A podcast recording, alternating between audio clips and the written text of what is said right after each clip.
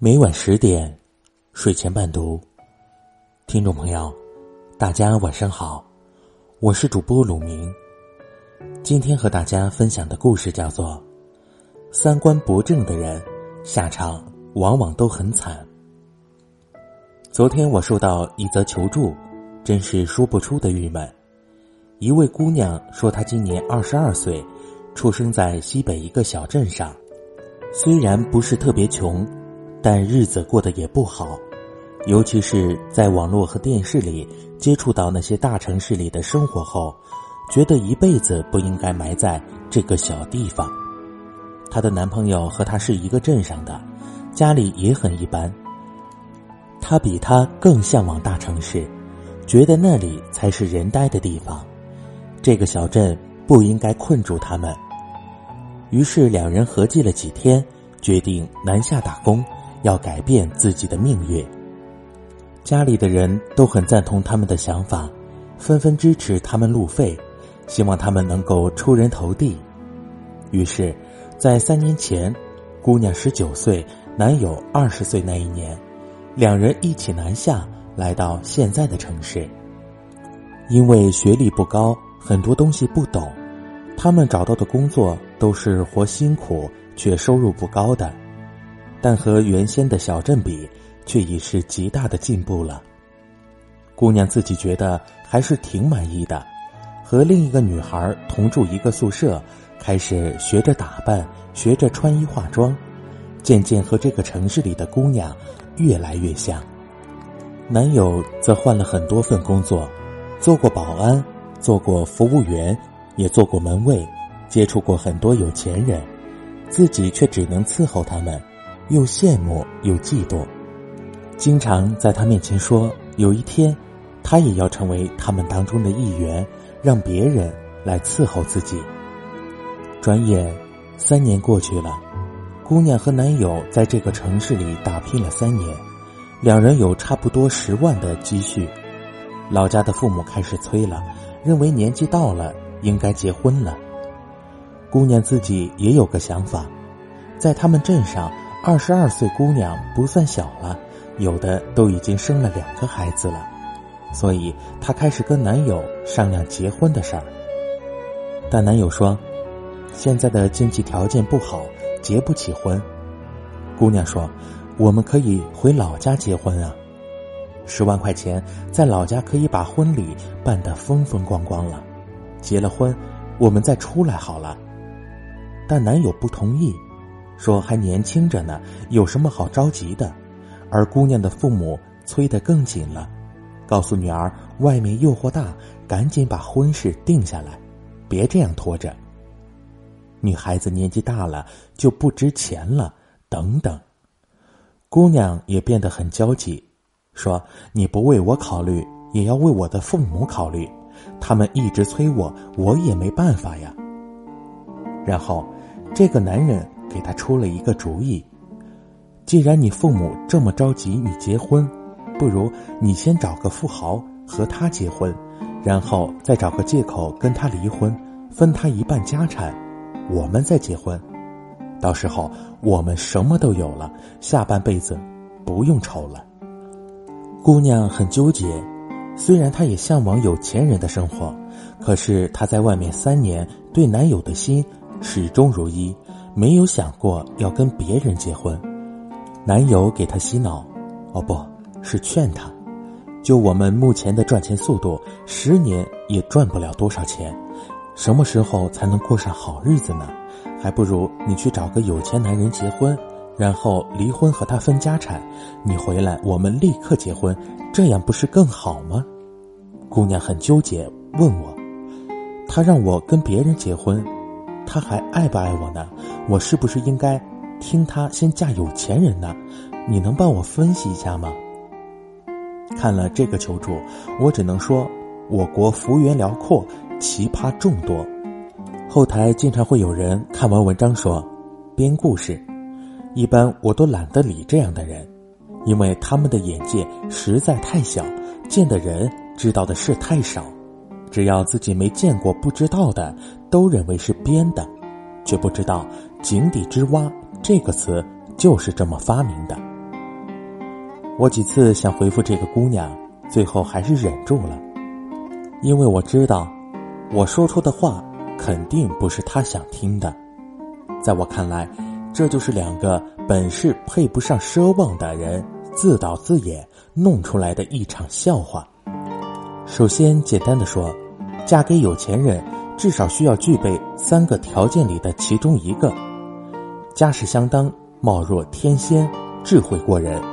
很显然，第一点是不符合的，第三点也是不符合的。至于第二点，如果真的貌若天仙，这三年来应该早就追求者众了，显然也不符合。在我接触中，发现一个有趣的现象，就是那些越穷越 low 的人，越认为富豪们超傻，只要自己愿意，分分钟把富豪的钱骗过来。可是却不想想，既然你那么聪明，你怎么没有变成富豪呢？而是在你眼里傻到家的人成为了富豪呢？所以要不要嫁给富豪这种纠结，就好比是，假如我有了一个亿，应该怎么花的苦恼一样。我个人认为这个问题等到富豪拿着克拉钻来求婚时，再来烦恼要不要嫁比较合适。其次，一个男人要自己的女友去嫁给别人，去分别人的家产，这已经不是爱不爱的范畴了，而是智商、学识、渣品的集体爆发。第一，他是个法盲，都决定要去骗富豪的钱了，都不先学习一下婚姻法，看看婚姻法对财产是怎么规定的，以为结了婚再离婚就能分到一半钱，这是哪国的婚姻法呢？第二，他很可笑。富豪之所以成为富豪，必有自己的过人之处，会莫名其妙的娶一个女人，在双手奉上一半的家产。言情小说中倒有可能出现这样的桥段，但现实生活中我还真没见过。当然，这可能是我见识有限的缘故。如果真的有这样深情又大方的富豪，请通知我们，我来介绍给未婚的姑娘们。第三，他的价值观很可怕。这种男人说好听点是好高骛远、不切实际，其实这样的人很容易因为欲望走上不归路。可以说，和这样的男人在一起，无疑是与狼共舞。即使他不犯罪，以他的价值观，未来如果他的上司有需要，他的合伙伙伴有需要，他是分分钟送上老婆的人。女人嫁给这种男人，不可能成为老婆，只可能成为商品。另外，为了弥补自己，他一定会找很多其他的女人来平衡自己扭曲的内心。直白的说，那个男人的三观是绝对有问题的，但求助的姑娘同样也三观不正。这样的两个人下场往往都会很惨，因为没有算计别人的能力。却有着算计别人的心思，在当今社会里，女人走错路的代价比男人更大，所以下场也会更惨。真的，我们想要什么样的生活，可以自己努力去争取，但千万别动歪脑筋。能力强，我们就过大日子；能力弱，我们就安安分分过与自己相匹配的凡俗日子。这世上的悲剧。大多都是能力配不上奢望。曾经有位智者对大家说过一句话：“不属于你的东西，你用什么方式得到了，又会以什么方式失去。”当然，三观如此不正的人其实是少数，可是惦记父母的财产，想方设法啃老。希望通过嫁人来解决自身的问题，同样也是三观不正的一种表现。我们可以看看身边的人，谁的好日子是靠这样得来的呢？那些将自己的生活寄托在别人身上的人，从来没有一刻是真正有底气的；而那些脚踏实地的人，不管脚步是快是慢。都在慢慢走向真正属于自己的人生。若干年后，结局自见分晓。好了，听众朋友，今天的故事就和您分享到这儿，感谢您的收听，晚安。好梦。匆忙的行人，在南方流浪，在南方歌唱。那就走吧，谁知道前面是什么？那就走吧，停留在那里，风景是一样的。那就走吧，别忘了带上吉他和悲伤外壳。大概吧，我也可以是吟游诗人。或许吧，我也可以是流浪的诗人。